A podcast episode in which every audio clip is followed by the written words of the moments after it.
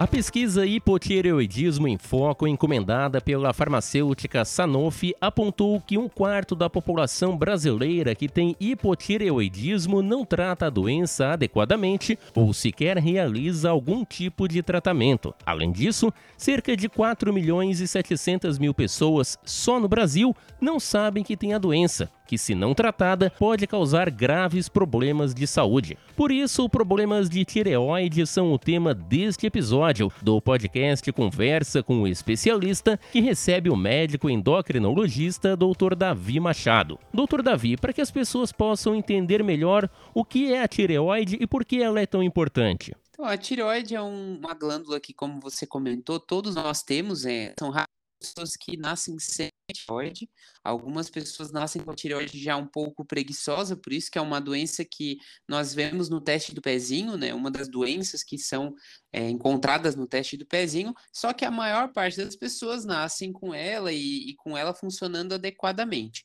Então é uma glândula que fica aqui no pescoço e ela responde ao que o cérebro manda. Ali no cérebro uma glândula mestre que se chama hipófise e ela que manda em todos os as demais glândulas, então no pâncreas, nos ovários, nos testículos e na tireoide.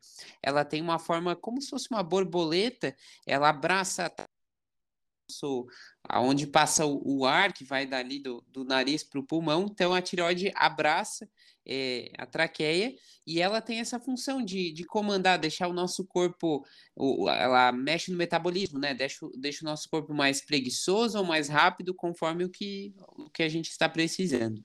Hipo e hipertireoidismo, doutor Davi, qual é a diferença e quais que a própria pessoa é, consiga diagnosticar, ou pelo menos é, ter uma noção, estou com hipo ou com hiper, como é que é essa situação? Sim. A gente, infelizmente, não consegue diagnosticar só clinicamente, né? Só por sintomas a gente não consegue, só que eles servem como guia, eles servem como triagem para a gente, né?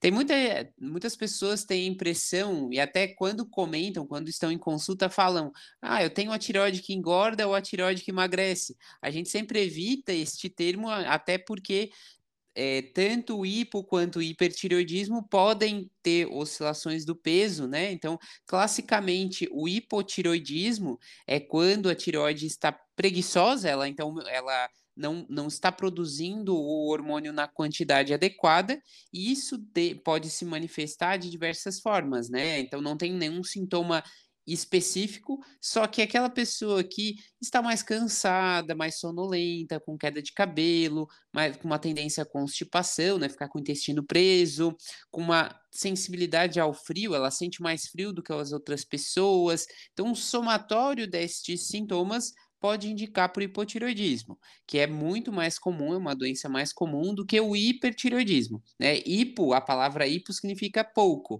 e hiper, muito. Então, o hipotiroidismo você produz pouco hormônio, e o hipertiroidismo você produz bastante hormônio, você produz mais do que você precisa.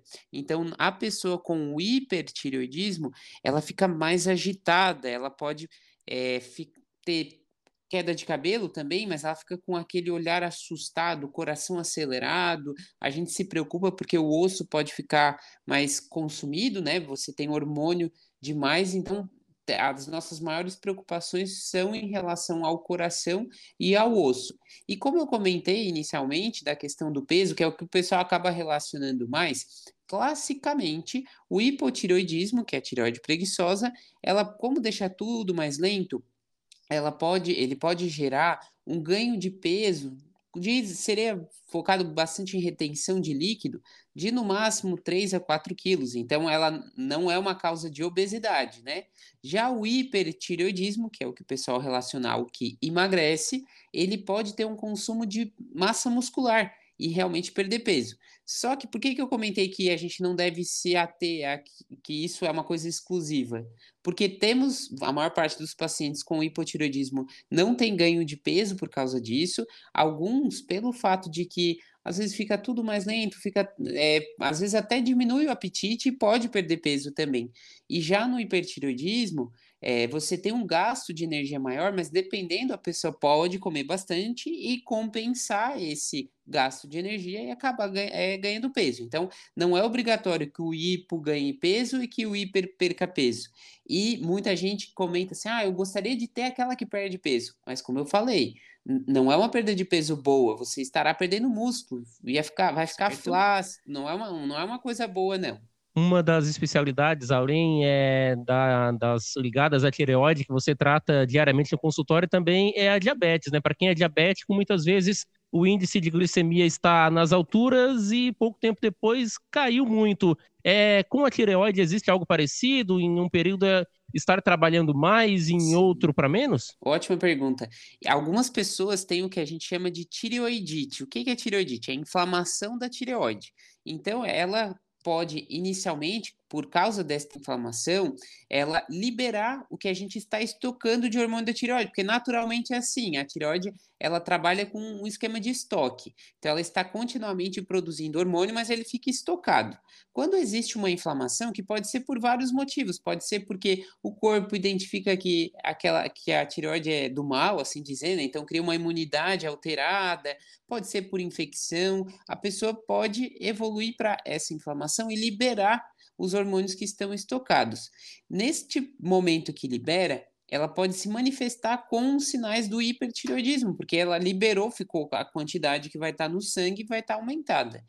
Mas depois de um tempo, como o estoque vai ter sido consumido, isso pode evoluir como falta para a pessoa. Então, num primeiro momento que ela teve hipertireoidismo, depois se manifestar como hipotireoidismo, né? A tireoide preguiçosa, isso até se manter a, a longo tempo várias pessoas têm o, que a gente chama de tireoidite de Hashimoto.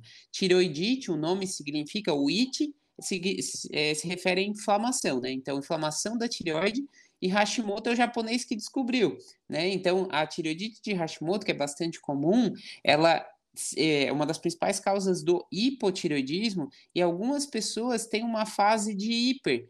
Então, a grande parte não sente nada desse hiper, mas alguns realmente podem ter esses sintomas. Ah, sentiu o coração um pouquinho mais acelerado, aumentou um pouquinho a temperatura, só que logo depois isso já pode evoluir para o hipotireoidismo.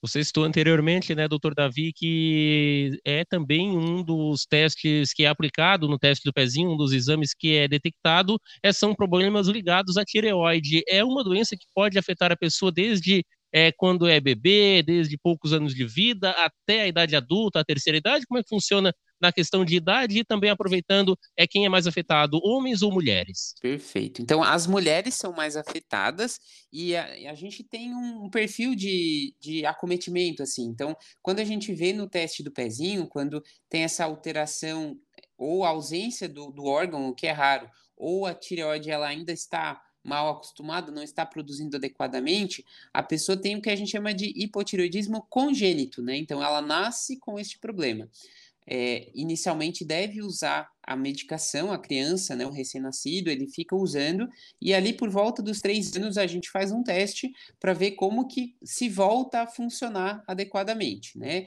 É, essas, essas crianças, caso elas não usassem, elas poderiam ter prejuízo tanto no crescimento quanto no desenvolvimento. Então, elas poderiam ter algumas alterações de cognição, né, de aprendizado, dificuldade de aprendizado e do crescimento, evolui com baixa estatura, como causa, como consequência do hipotiroidismo.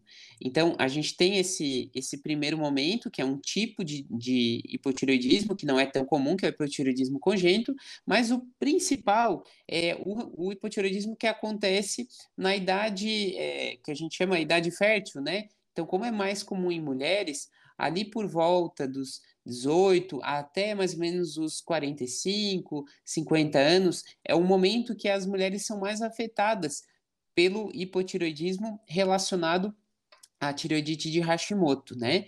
O hipertireoidismo, ele também acaba afetando mais as mulheres, também mais ou menos nesta época, é, e ele é secundário a uma outra inflamação também, então o, o, motivo que acontece o problema da tireoide é parecido, só que num caso, é, a, o corpo faz com que a tireoide fique mais preguiçosa e no outro fique mais ativada, né? Mas então a gente sabe que são doenças é, a, é uma, a, o hipotiroidismo é uma doença crônica, então a maior parte da, das pessoas acabam começando a ter nessa idade e acabam tendo geralmente até até fica o resto da vida inteira tendo assim, né? Quando a gente falou do hipotireoidismo congênito, que pegou ali as crianças, existe ainda a possibilidade de deixar de ter. Já o adulto, quando começou ali a ter, depois de adulto, não posso dizer que assim que, é, que vai ter que ficar usando remédio a vida inteira. Existe a possibilidade de não precisar mas a gente precisa sempre ficar revendo isto porque tende a ser uma doença crônica, né? Já o hipertireoidismo, a gente relaciona que é uma doença aguda, então nós precisamos obrigatoriamente é, curar a pessoa em até dois anos, porque caso fique, caso permaneça mais tempo, tem aquele risco que eu comentei de problema para o osso, problema para o coração. Então, é uma doença aguda, precisa ser resolvida em até dois anos. Já o, o hipotireoidismo a gente considera como uma doença crônica que pode realmente durar pelo resto da vida.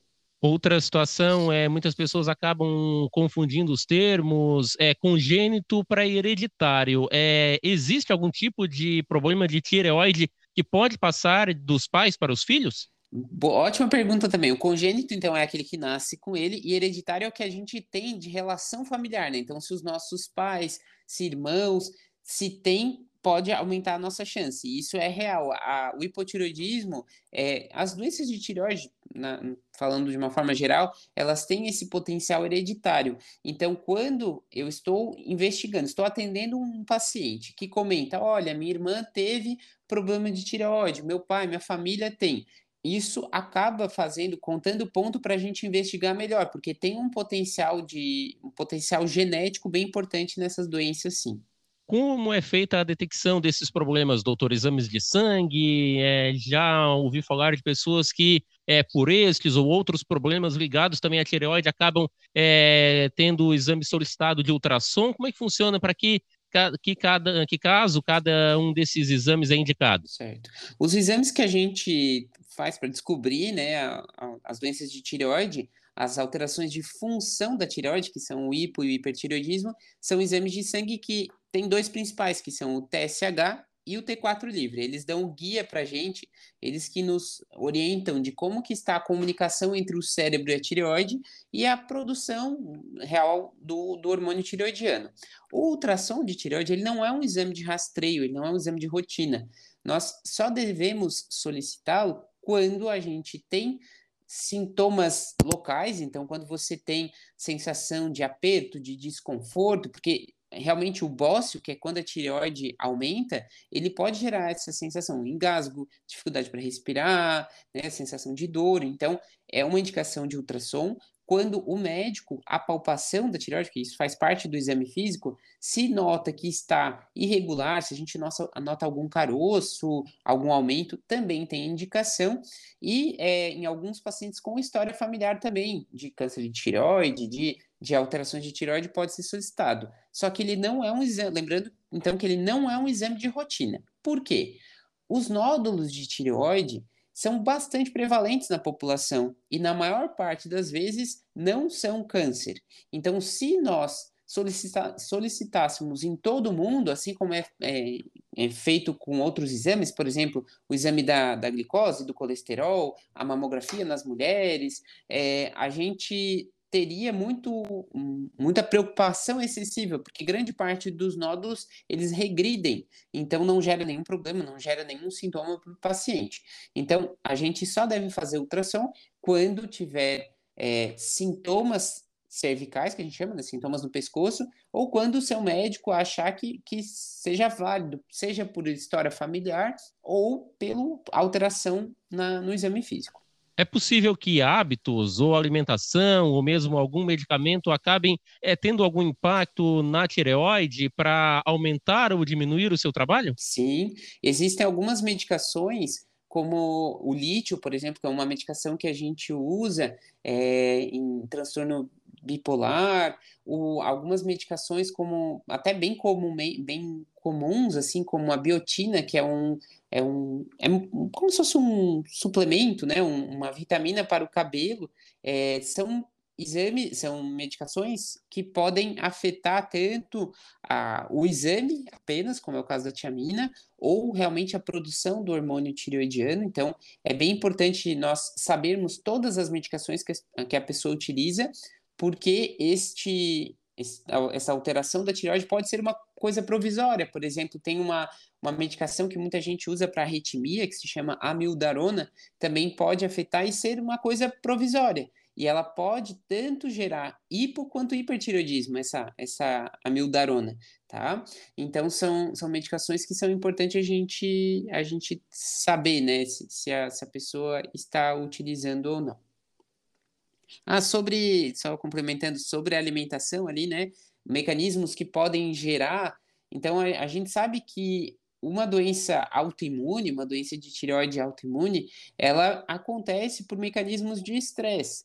A gente sabe que é difícil você. A gente não vive numa bolha, né? A gente acaba é, tendo motivos de estresse durante a vida inteira, sejam mais ou menos, mas é, nós percebemos bastante que geralmente períodos mais estressantes, então, por exemplo, como aconteceu recentemente da pandemia, né? Isso alguns pacientes acabaram desencadeando mais cedo as doenças de tireoide, né? E quanto à, à parte alimentar, tem bastante estudo assim que que tenta relacionar com algum tipo de alimento para proteger. Então, tem muita gente que fala da, das castanhas que possa ajudar alguma coisa. Então, tem. Não, não posso dizer assim, eu particularmente eu não prescrevo, não, até porque eu não sou nutricionista, eu, eu não faço dieta em relação a isso, né? Mas a, a gente sempre orienta de uma forma geral o paciente ter uma rotina de sono, uma rotina, uma boa ingesta de água, uma variedade alimentar, porque isso, esse, esse, evitando mecanismos de estresse, a gente consegue cuidar melhor da parte da tireoide. Então, a, particularmente, não, não oriento, ah, coma tal alimento, porque vai te ajudar na tireoide. Particularmente, eu não faço isso, mas sempre oriento a ter o equilíbrio na sua vida, seja no aspecto de sono, de alimentação, de hidratação, de prática de atividade física, que isso realmente ajuda a proteger a sua tireoide. Infelizmente, né, doutora, é, pode acontecer de pessoas que têm é, não só problemas de tireoide, mas, por exemplo, hipertensão, diabetes, qualquer outra doença crônica, que por é, qualquer descuido ou mesmo por falta de interesse acabam não cuidando, não tomando a medicação adequadamente, não tendo os hábitos indicados pelos médicos. É, quais são as consequências do hipo e do hipertireoidismo é, a, a longo prazo, se não tratados? Nós falamos de câncer de tireoide. É possível que essas doenças, quando não tratadas, é, evoluam para algo mais grave? É possível. O hipertireoidismo, principalmente, que é uma doença aguda, a pessoa pode ir a óbito por isso, pois ele gera uma, uma sobrecarga tão intensa dos hormônios que pode gerar uma arritmia e a pessoa ter uma parada cardíaca por isso. Então, é um, uma doença aguda que realmente as pessoas precisam muitas vezes ir para o hospital, ficar internado por causa disso. Ele é menos comum do que o hipotireoidismo, né? Mas é, por isso que a gente acaba não vendo tanto, mas é, é possível e é real essa história. Já o hipotiroidismo, ele pode evoluir para coma quando a pessoa não usa a medicação. Então, geralmente nós é, observamos isso naquelas pessoas que fizeram a tireoide, por exemplo, por um câncer de tireoide, e se por algum motivo parou de tomar a medicação, ela não, ela não conseguirá sobreviver por muito tempo, porque ela precisa é, depois de poucos dias sem a medicação, ela já irá evoluir para coma, que a gente chama de coma mixedematoso. A pessoa fica toda inchada, ela fica com. Não, ela entra em insuficiência respiratória, porque falta o hormônio para a pessoa. Nas, no, em quem não teve, em quem não foi exposto a essa retirada da tireoide, que ainda produz alguma coisa, este coma é um pouco mais é raro de acontecer, mas ainda, ainda é possível porque vai depender de quanto que a sua tireoide está produzindo hormônio. Mas então, tanto o hipo quanto o hipertireoidismo, eles podem é, gerar, é, pode, podem ter risco de óbito, né? principalmente o hipertireoidismo. Quanto à questão do câncer, então muita gente se preocupa, ah, será que o meu hipotireoidismo gera câncer? Ou o meu hipertireoidismo gera câncer? Ele por si não geraria, né? A gente sabe que são, eu até separo em, em campos diferentes. Então a gente diz assim, são doenças que alteram a função da tireoide, o hipo e o hipertireoidismo, e doenças de lesão à tireoide, que é o câncer, né? O câncer de tireoide, uma pessoa ela pode ter hipotireoidismo e câncer, ela pode ter hipertireoidismo e câncer, é, então são doenças separadas, assim. Então a gente precisa cuidar do hipo e do hipertireoidismo, porque realmente pode ir a óbito por outro motivo que não o câncer, tá? Mas o câncer é tão importante quanto, né? Mas a gente tem cuidados diferentes. Você falou, doutor, que câncer é uma doença de lesão né, da tireoide. É possível é, lesionar a tireoide de alguma outra forma, seja por é, um trauma, um acidente, qualquer outra situação assim, ou o local em que ela está acaba sendo um pouco mais protegido? Sim, é ela tem uma certa proteção, mas é um local que é, tem seu risco de infecções, como eu tinha comentado antes, e traumas locais, sim. É que o, problema, como é um, um órgão, um, um, local assim muito importante, né? O pescoço passa a, a artéria, a or, passa a carótida, né? A jugular, então a traqueia. Às vezes, quando existe um, um, um trauma, é, ele acaba lesionando às vezes coisas mais é, importantes assim a curto prazo e a pessoa nem vai ter dado bola para a tireoide, né? Mas a gente sabe que às vezes traumas não tão intensos que não machuquem, né, a jugular, a carótida, mas que machuquem a tireoide, podem gerar realmente uma lesão, pode gerar um problema. Algumas pessoas também fazem, por exemplo, radioterapia para câncer de cabeça e pescoço, né? Então a pessoa teve um câncer de língua, um câncer de garganta, e daí fez radioterapia ela pode evoluir para hipotiroidismo por causa disso, meio que ela queimou, né? A gente coloca entre aspas assim, queimar, porque não tem a sensação de queimar, mas a radioterapia pode isso, fazer isso de a tireoide não trabalhar adequadamente. Até radioterapia para câncer de mama, mais antigas, né, que eram mais expostas assim às áreas, também poderiam gerar. Então, vários traumas, não só a gente não pensa só em trauma mecânico, né, não só um acidente, mas é, traumas químicos, traumas de, é, radio, é, de radioterapia, isso tudo pode, pode afetar a tireoide, sim, pode lesionar a tireoide. Sobre outros problemas e outras situações que podem é, impactar também na tireoide, doutor Davi Machado, é, álcool, cigarro, drogas, outras substâncias também podem afetar a tireoide?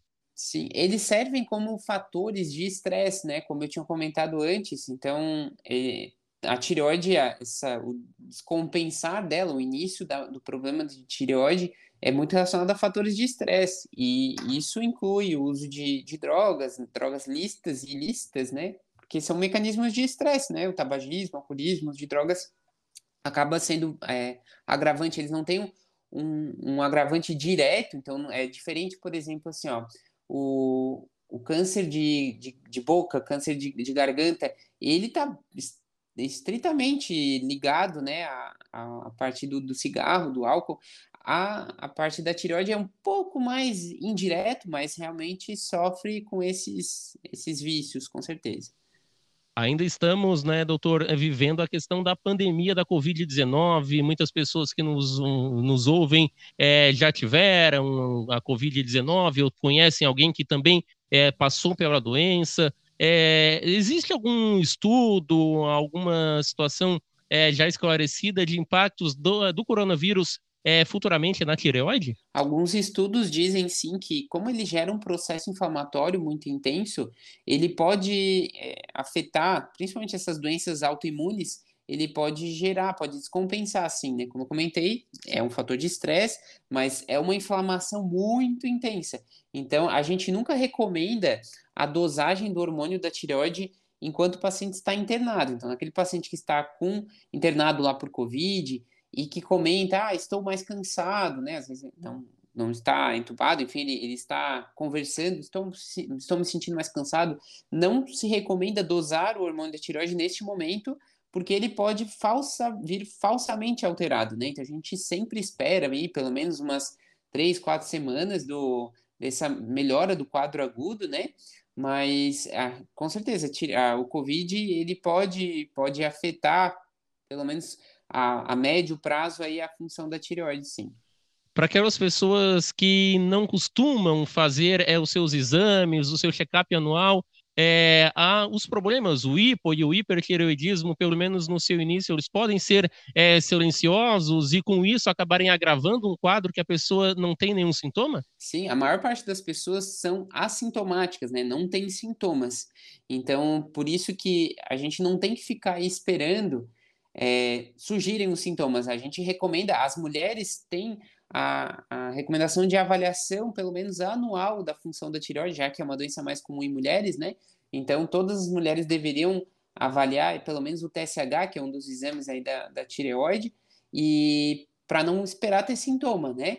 E a gente sabe que outras como eu comentei antes, né, são sintomas inespecíficos. Então, é, cansaço, queda de cabelo, podem acontecer pelo estresse do dia a dia, podem acontecer por deficiências de vitaminas, mas é importante a gente ter essa avaliação para ter o correto, a correta conduta, né? A gente não deve ficar comprando. Eu vejo muita gente. Ah, eu comprei um complexo vitamínico ali para ver se me ajudava na queda de cabelo, no meu cansaço mas não melhorou, e daí demorou meses para procurar ajuda. Às vezes, se tivesse procurado uma ajuda especialista antes, não teria sofrido tanto, né? Então, eu acho que a prevenção é o melhor remédio, né?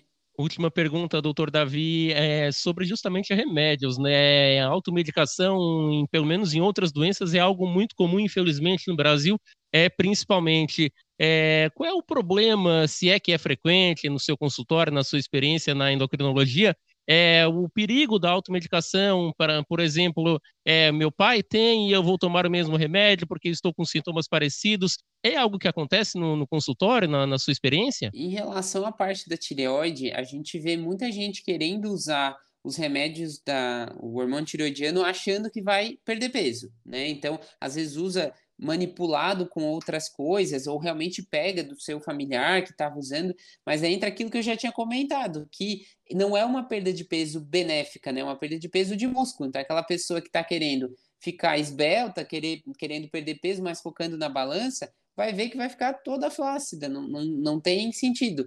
Então, a gente precisa utilizar o remédio apenas quando bem indicado, né? Então, o remédio de tireoide, ele tem várias marcas, tem várias dosagens. Então, eu vejo, exceto essa questão aí que eu falei do emagrecimento, não vejo muitas pessoas utilizarem por conta por essa dificuldade das doses, porque a pessoa nunca sabe qual dose utilizar. Porque é, as pessoas que utilizam sabem que frequentemente precisam ver no exame de sangue, acompanhar e ajeitar isso. A gente tem dose de 25, 50, 75, 88, 100 e vai. É bastante dose, então é, isso diminui um pouco a automedicação.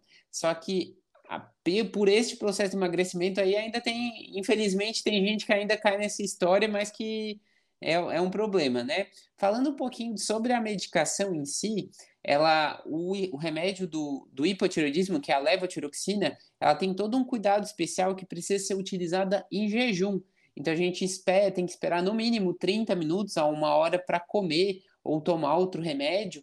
Então tem esse cuidado especial aí. Já o, a, a, medicação para o hipertiroidismo, o cuidado que a gente dá é que a, a, gente não costuma usar, como eu já tinha comentado, por muito tempo. Então a gente tem como tratamento para o hipotiroidismo só levotiroxina, não tem mais nenhuma, nenhuma outra opção. E já no hipertiroidismo a gente tem, além do, dos remédios, também tem o iodo e o iodo radioativo, que é um tipo de tratamento, e a cirurgia também. Então, tem é, essas opções de tratamento, porque, como eu havia comentado previamente, é uma doença aguda. Já no hipotiroidismo, é uma doença crônica que a gente vai ficar acompanhando, é, avaliando os exames, mas a pessoa usa a levotiroxina, usa esse comprimido a gente vai ajeitando a dose conforme precisa.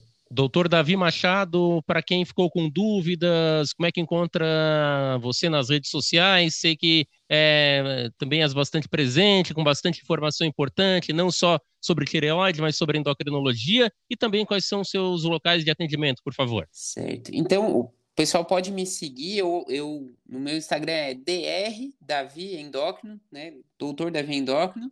Então, qualquer dúvida podem mandar mensagem ali. E eu atendo tanto em Criciúma quanto em Turva, que em Criciúma atendo na frente. É, antigamente era o, o, City Club, né? Hoje em dia mudou um pouquinho, mas é o Espaço Longevitar. Então a gente está ali esperando o pessoal aqui de Criciúma e em Turvo até na clínica do Dr. Salvário também. Mas em qualquer lugar a gente vai, vai tentar conversar bastante e deixar. A, a, a minha, a minha meta é tranquilizar todo mundo e que todo mundo tenha uma vida é, boa, com calma, uhum. com bastante saúde. Doutor Davi Machado, agradeço mais uma vez a sua atenção. Estamos hoje, dia 18 de outubro, dia do médico, então também quero aproveitar aqui é, publicamente em seu nome parabenizá-lo e todos os seus colegas também de profissão. Muito obrigado, uma excelente semana e bom trabalho a você e toda a sua equipe. Muito obrigado, grande abraço. Se você tem casos de problemas de tireoide na família, é mulher ou tem mais de 35 anos, não deixe de fazer seus exames regularmente. Para quem já tem hipo ou hipertireoidismo, não abandone o tratamento. Aproveite, inscreva-se em nosso podcast e fique por dentro das informações sobre saúde, prevenção e tratamentos. Um abraço e até o próximo episódio.